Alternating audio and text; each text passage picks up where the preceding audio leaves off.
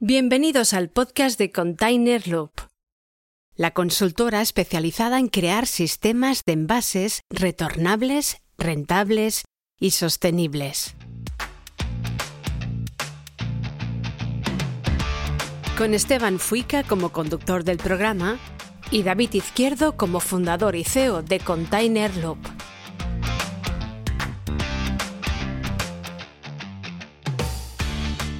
En este podcast hablamos sobre la importancia que tiene la economía circular en la industria. Lo sostenible vende, ahora más que nunca. Consumidores, multinacionales, organismos oficiales y el propio ecosistema exigen empresas sostenibles. Ya no vale con aparentarlo, ahora es el momento de demostrarlo.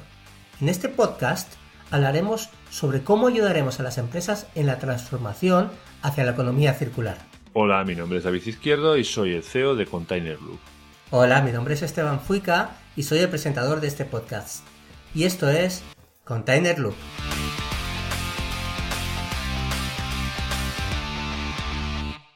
El sector de la construcción generó en España 34,7 millones de toneladas de residuo en 2018. Las cifras son enormes y por este motivo la nueva ley de residuos 7-2022 va a obligar a la separación de los residuos en la obra y demolición. Aunque los residuos minerales se pueden reciclar, tienen que estar limpios sin restos de envases, y eso o residuos peligrosos.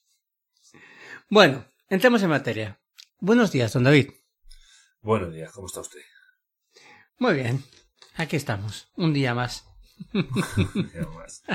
bueno, vamos a hablar un poco sobre, vamos a hablar un poco en general sobre el, sector de la construcción y daremos algunos ejemplos. En vez de dar un caso real, vamos a dar algunos ejemplos y vamos a centrarnos un poco hoy también en la ley.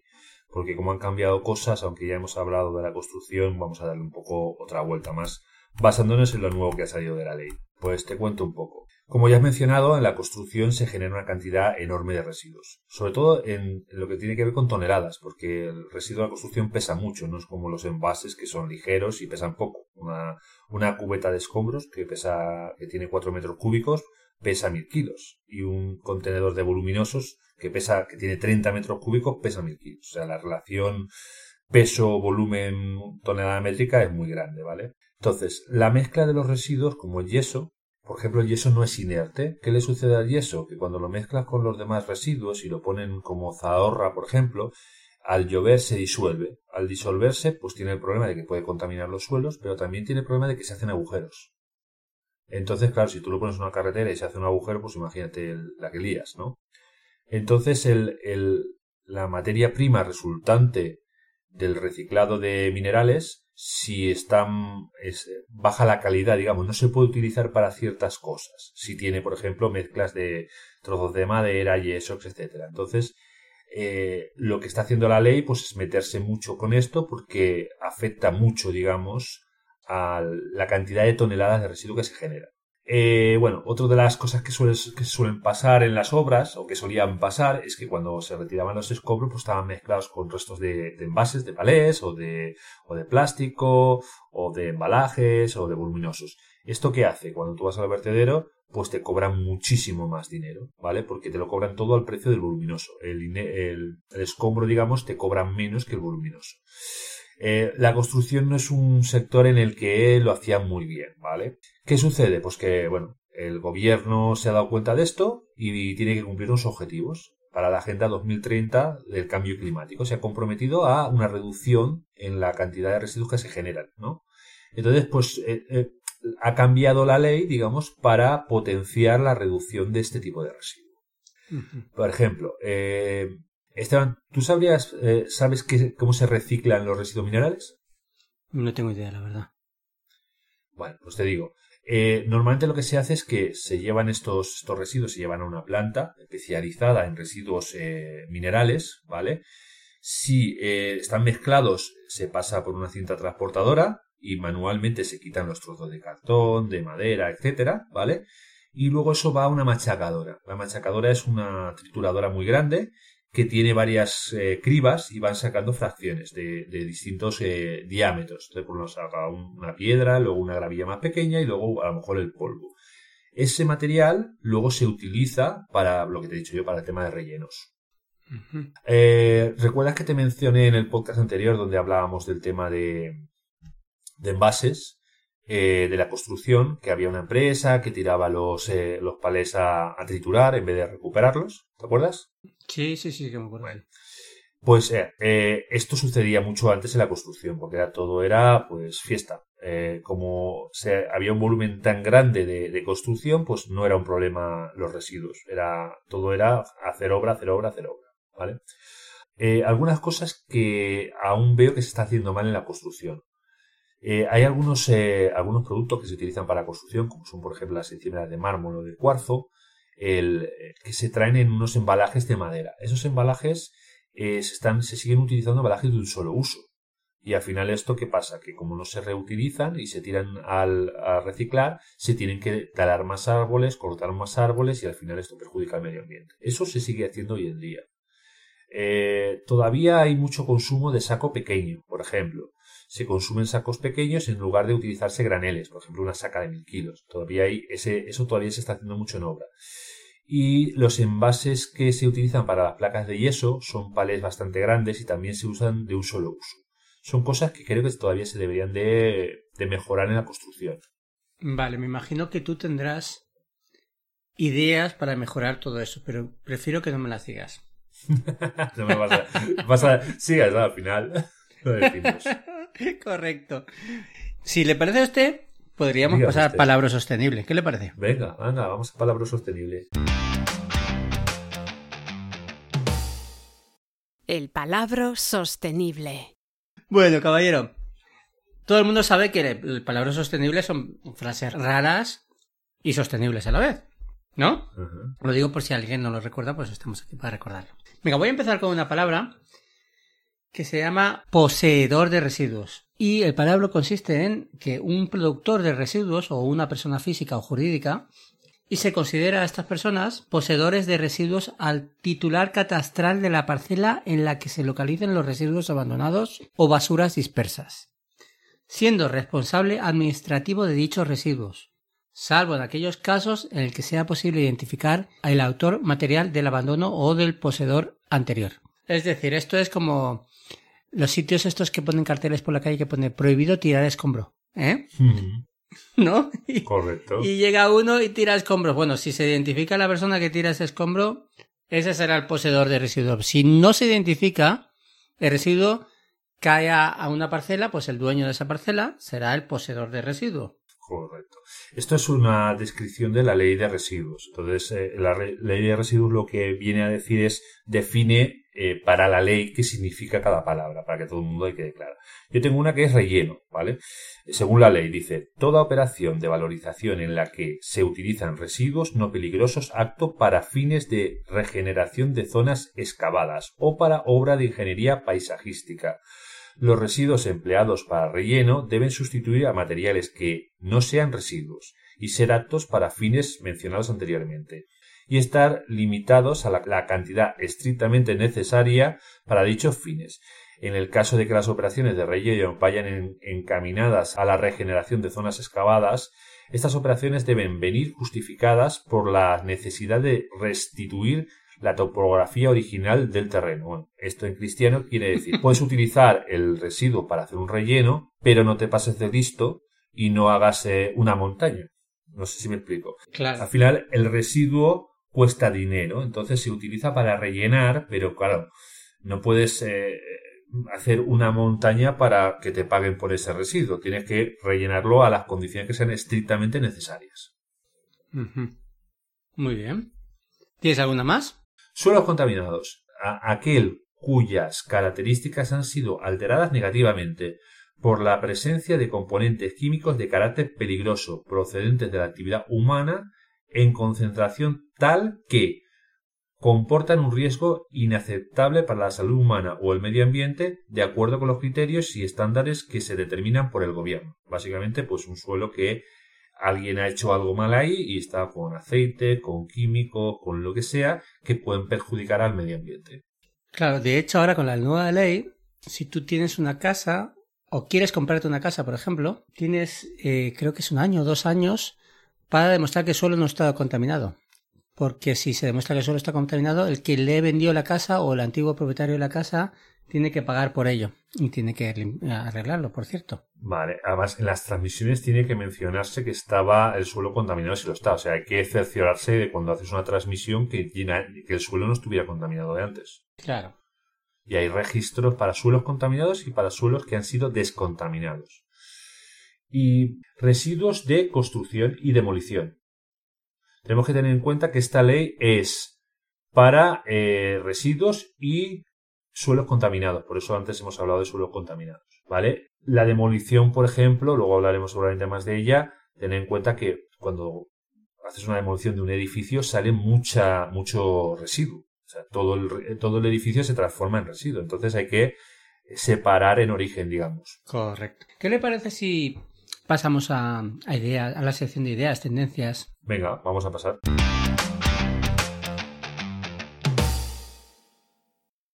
Novedades sostenibles.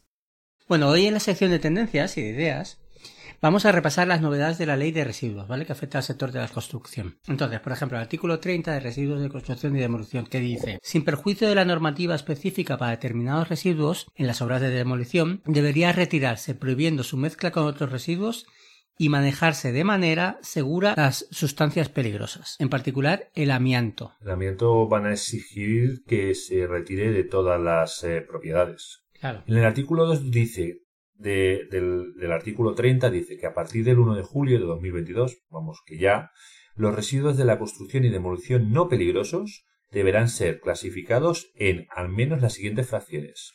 Madera, fracción de minerales, hormigón, ladrillos, azulejos, cerámica, piedra, metales, vidrio, plástico y yeso. Importante la separación del yeso.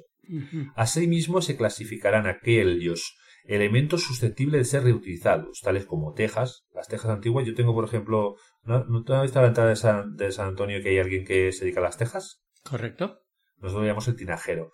Él se ha dedicado todavía a recoger las tejas antiguas y luego las, las revende. De hecho, muchas se van al Vaticano porque hay mucha teja. Mira. Sanitarios, eh, elementos estructurales, estos, eh, los típicos, eh, casi todas las empresas que se dedican a los derribos suelen tener eh, pues las típicas puertas antiguas, los ventanales, los enrejados de casas antiguas. De hecho, mira, el otro día estaba viendo un, un documental de estos de Discovery, donde se, había una empresa que se dedicaba a eso. Iba a, los, a las empresas, a los edificios antiguos que estaban a punto de, de, demoler, se llevaban todo lo que valía y luego iba el, el que lo tiraba todo. Claro. Para reutilizar. Eh, esta clasificación se realiza de forma preferente en el lugar de generación del residuo, ¿vale? Sin perjuicio del resto de residuos que hayan, que ya tienen establecido una recogida separada obligatoria. Esto lo que viene a decir es que preferentemente se tiene que separar estos residuos en obra. Preferentemente no me lo llevo a un sitio para que luego lo clasifiquen. Porque, ¿qué sucede con la separación en origen? Que es mucho más... Eh, el residuo generado es de mayor calidad. Cuando yo mezclo yeso con cemento, luego es muy difícil separarlo. Entonces lo tengo que separar en origen. Por eso la ley incide en que sea una separación en origen. Esto va a cambiar bastante porque son bastantes fracciones y va a ser algo un poco complicado. costoso para complicado, pero, Sí. pero hay que hacerlo. Sí, pero ser complicado, ya no solo por tener los, los containers con la separación ya, sino concienciar a, a los trabajadores, ¿no? Para que hagan la separación adecuada. Claro, ahí va a haber trabajo. Sí, va a estar complicado, sí, sí.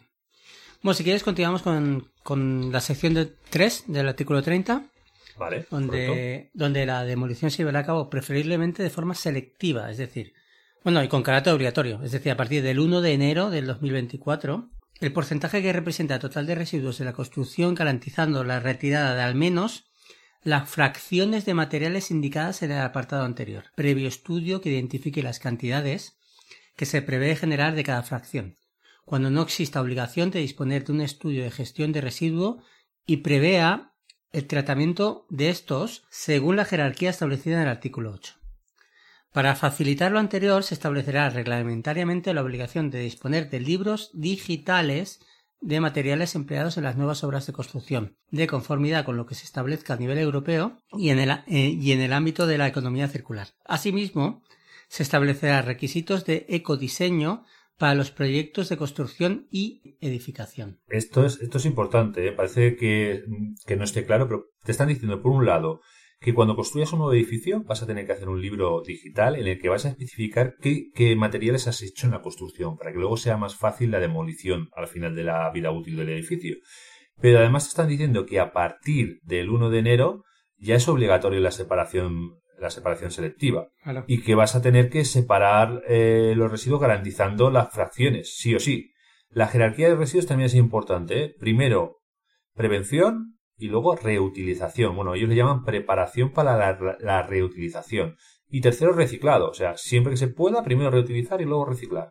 Que es muy distinto. ¿eh? Reutilizar es utilizar para lo mismo que fue creado. Pues oye, saco un váter y lo gasto para váter o no saco un váter, lo pico y lo gasto para, para tirar en el suelo y hacer, hacer un suelo. Por cierto, ¿sabes para qué se utilizan los sanitarios, por ejemplo, un váter roto? ¿Para qué sirve? Ahí te he pillado, seguro que no lo sabes. Me, no, no, me has pillado. Pues nosotros antes, en la empresa de los residuos, sacábamos los restos de sanitarios rotos y se utilizaban como materia prima en los, en los ladrillos refractarios. O sea, los, los ladrillos que pones en la chimenea, la materia prima para aguantar la temperatura eran los sanitarios rotos. Claro, de ahí la calidad del sanitario. Miles de toneladas llevamos a empresas de ladrillos refractarios para que las trituraran y las utilizaran para los ladrillos refractarios. Curioso, ¿eh? Me ha, me ha salido ahora, ¿eh? que me he acordado ahora. Curioso. ¿Y no, te, no, te, no llegaste a hacerte una barbacoa? Eh, no, nunca, la verdad es que no les bueno, no les compré nunca y solo le vendía los residuos. bueno, se establece la obligación de disponer de libros digitales eh, de los materiales empleados en las nuevas obras de construcción y conformidad con lo establecido a nivel europeo. Es lo que hemos dicho antes, que al final el que hace una obra va a tener que tener un libro en el que va a especificar de qué está compuesto el edificio, qué es lo que tiene el edificio, qué materiales se han utilizado. En el libro digital te va a decir los materiales dónde están dispuestos, porque es interesante a la hora de demolición saber dónde está cada material, ¿no? Cómo están dispuestos. Yo en la ley todavía no, no he especificado. Lo que pasa es que la ley normalmente lo que hace es que es como un genérico y luego va desarrollando con Real Decreto algunos apartados más adelante. Entonces seguramente más adelante lo desarrollen exactamente como tiene que ser ese libro registro. Claro. Bueno, vamos a continuar con el artículo 9 que se obliga a crear memorias anuales de los productores de residuos no peligrosos de más de 10 toneladas al año. Fíjate, hemos hablado antes de que había que pesaba mucho el residuo, pues cualquier obrita ya tiene más de 10 toneladas. Ya, ya te toca ir con el memorándum. Uh -huh. Es importante, ¿eh? porque se va mejor, se va a incrementar mucho el control y el tracking sobre los residuos. O sea, vas a tener que eh, informar de más cosas a, a, al Estado sobre el, el, movimiento de los residuos. Bueno, también se obliga a notificar la existencia de suelos contaminados en las transmisiones de propiedades, que es lo que habíamos dicho antes. Uh -huh. Y para esto se establecerá un registro de suelos, de, de, suelos contaminados y suelos descontaminados. Es decir, ese registro nos no va a decir si el suelo se ha hecho una cata con él y saber que el suelo ya está descontaminado, después de una vez demostrado que estaba contaminado, se ha descontaminado.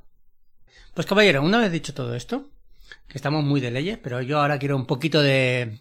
Un poquito de humor, que estamos muy... Venga, vamos al momento Kabilane. Venga, va, vamos allá. Humor. Venga, vamos a darle el humor. Momento Cavi Lane. Bueno, a ver, yo tengo uno, ¿vale? El, eh, eh, cuando tú compras eh, en una construcción, cuando compras materias primas, pues yo sé, cemento, lo que es la, la, grava, la grava que compran y, y, cosas que puedan ir en sacas, pues tú lo compras en saca en lugar de comprarlo en sacos porque es más rentable, ¿vale? Hay menos envase, se genera menos residuo y esa misma saca, que ya la tienes en la obra, la puedes utilizar para esa clasificación de residuos. Entonces te entra en saca, gastas menos sacos y a la vez esa cuando está vacía la vuelves a llenar con residuos y te ahorras un dinero, ¿no? O sea, saca el saco para poner la saca. Eh, quitas el saco de papel, utilizas una saca granel, te sale más barato el producto, pero luego la vuelves a usar para echar los residuos. Claro, o sea, sacas tipo las, las Big Bag, ¿no? Perdón, es que me pensado que todo el mundo lo sabe. Una saca Big Bags es como un, como un saco de rafia, ¿vale? Pero que cabe en mil kilos. O sea, se coge con, con una grúa. Claro. ¿Qué te parece si ponemos en las notas del programa un enlace donde puedan ver o comprar, o comprar si quieren? Correcto. ¿No? Vamos a poner un enlace para que puedan comprar. Bueno, para que puedan comprar la, el portabibags, porque... Sí, para que puedan comprar el portabibags, lo que viene a ser lo que sujeta la saca. Exacto. Lo que sujeta la saca para que puedan llenarla. El problema de las sacas es que si están vacías no es fácil llenarlas porque se, se mueve. Entonces hay unos, unos herrajes metálicos que lo que hacen es sujetar esa saca para que se pueda, se pueda llenar bien, correcto. Muy bien. Entonces, bueno, lo dejamos en las notas del programa, un enlace a donde puedan comprar ese, esa porta, porta V-Bucks. Y los V-Bucks también, venga, va. Venga, todo. Ahí, a lo loco. ¿Vas a poner también el material de construcción, no? ¿No? De momento no nos dedicamos a eso. Dame tiempo, dame tiempo. Ya me lo creo. Bueno, David, antes nos has comentado que hay algunos embalajes como las encimeras de mármol, de cuarzo, que llevan embalajes de maderas o, o muchos sacos que son pequeños y los envases de placas de, de yeso también, que son de un solo uso. Has comentado que a pesar de la ley, a día de hoy siguen trabajando de esa manera. ¿Qué idea tienes tú para solucionar todo esto? Vale, te voy a dar algunas ideas eh, eh, para que nuestros eh, oyentes puedan mejorar sus sistemas de envases retornables. A ver, hay un sistema que funciona muy bien, que en la construcción se ha usado durante muchos años, que es el sistema de depósito, devolución y retorno.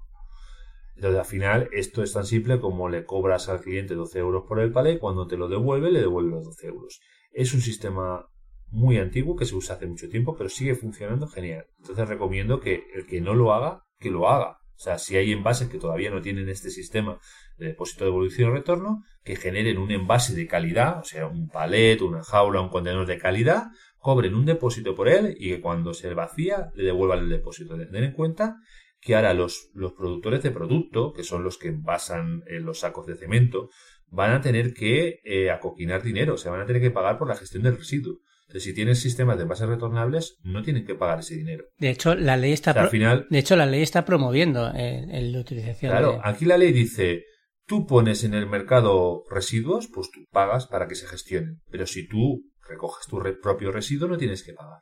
O sea, los sistemas de depósito, de evolu- de evolución y retorno ahora están más de moda que nunca. Lo que vengo a decir es que si todavía hay fabricantes de productos de, suministros de construcción que no están utilizando este sistema de depósito de evolución y retorno, que les va a interesar por costes, pero también porque la ley se lo va a, le va a empujar hacia eso. Me gustan mucho los embalajes metálicos que sean o bien plegables o bien desmontables para todo este tema que hemos hablado de las encimeras de cuarzo o de mármol. ¿Por qué? Porque es, ahora mismo se está utilizando un envase que se utiliza una vez, eh, o bien es una caja grande, o bien es un embalaje para llevar las encimeras o las placas de mármol, y se tira. O sea, se utiliza una sola vez y se tira. Son embalajes caros. Y si tú creas una jaula que sea un embalaje metálico que es muy duradero, le quitas los soportes que lleve, los pliegas y luego tienes un coste de retorno muy barato. Entonces recomiendo que se empiecen a buscar sistemas de embalajes de metálico que sean retornables en sustitución de esos embalajes de madera. Y ya por último, eh, a los fabricantes de suministros de construcción tendrían que estandarizar un poco los envases. Hay mucho lío, ¿vale? Hay, cada uno utiliza un palé diferente y esto crea algunos problemas en la obra, ¿vale? Porque si ahora tenemos que separar cinco fracciones, además de los palés, que los tenemos que separar en función de cada proveedor, luego tenemos una serie de embalajes que no son retornables, todo esto nos está generando mucho problema a, a la obra. Entonces tenemos que pensar, nosotros que somos los que le vendemos los suministros a la obra, que tenemos que ponérselo fácil. Entonces, cuanto menos variedad de envases haya, más fácil para ellos, o sea, menos espacio necesitan para separarlos. Entonces, si yo, por ejemplo, en vez de utilizar palé de metro por metro, de 105 por 105, de 110 por 110, de 100 por 120, de 110 por 130, utilizo solo 100 por 120 o dos medidas, tengo solamente dos pilas para separarlos. Claro. ¿Correcto? Y soporta peso igual, en general. Sí, es hacer un embalaje de mayor calidad que sea más estándar en el mercado. Es una sugerencia que yo hago. ¿Vale? Que se utilicen. mm, A lo mejor lo que tenemos que hacer es que todos los que se dediquen, yo que sé, al cemento, gasten el mismo palet. Y que se lo puedan intercambiar entre ellos. Al final no le pongas el nombre y, y es el mismo Y palet. puedes crear un loop. Exacto. Muy bien. Pues, caballero, ¿a ti ¿ibas a añadir algo más? Pues no, yo creo que ya hemos hablado bastante de la construcción. Pues muchísimas gracias. Y, y me gusta esto porque eh, ahora mismo es un momento importante en el cambio porque nos ha cogido muy de repente ¿no? esta nueva ley y, y afecta tanto y a tantos sectores que es importante que empecemos a, a cambiar todos lo antes posible. A ver, yo esta ley, te lo digo de verdad, la he leído y la he leído ya voy por la tercera vez. Ahora estoy ya en el repaso ya que la estoy mirando con lupa y la veo muy útil y muy práctica. Entonces, es buena para el medio ambiente y cuando se acostumbren, yo sé que esto va a ser un poco traumático para una obra o que no está acostumbrado a hacerlo, eh, tenemos que pensar que esto es bueno para todos. O sea, cuando el, el, que está en la obra se queje de que tiene que separar el yeso, que piense que eso es bueno para el planeta y, y él vive aquí en este planeta. Entonces, al final, el planeta es de todos y todos vivimos aquí. Entonces, ah, hay gente que vive en la Luna, pero bueno, no pasa nada. Todavía puede, no hay gente puede bajar. El Elon Musk seguramente tardará poco en irse a Marte, pero de momento estamos Exacto. todos aquí. Exacto. Por cierto, ¿cuándo tienes el examen? ¿Eh, ¿Qué examen? Ah, ¿Te has leído la ley tres veces ya? Tienes no, yo, seguro. Yo, yo, te lo digo de verdad que lo aprobaría sin con nota, ¿eh? Me imagino, me imagino. A ver, es una ley densa, ¿eh? Cuidado, ¿eh? Hombre, yo voy, eh, estoy haciendo el resumen de la ley, o sea, lo que hago es, es, voy escribiendo cada X y voy metiendo comentarios. Entonces voy por la página, de la tercera vez que lo leí, voy por la página 150 y todavía me quedan 200. A ver, podrías ir a los ministerios y ir diciendo, bueno, cuando hagan los reales decretos que cuenten contigo para ver si lo están haciendo bien. Sí, sí, y, y ya te digo que llevo, igual llevaré más de 60 horas leyéndome la ley. Madre mía. O sea, me, me voy a hacer un experto. Seguro. Pues nada, caballero. Bueno. Un saludo a todos, muchas gracias por estar ahí. Adiós a todos y espero que os hayamos eh, arrojado algo de luz. Exacto. Bueno, un abrazo. Ahora, adiós a todos, chao. Te recordamos que este podcast forma parte de Container Loop. No olvides suscribirte a los episodios en tu aplicación de podcast o en nuestra web containerloop.com.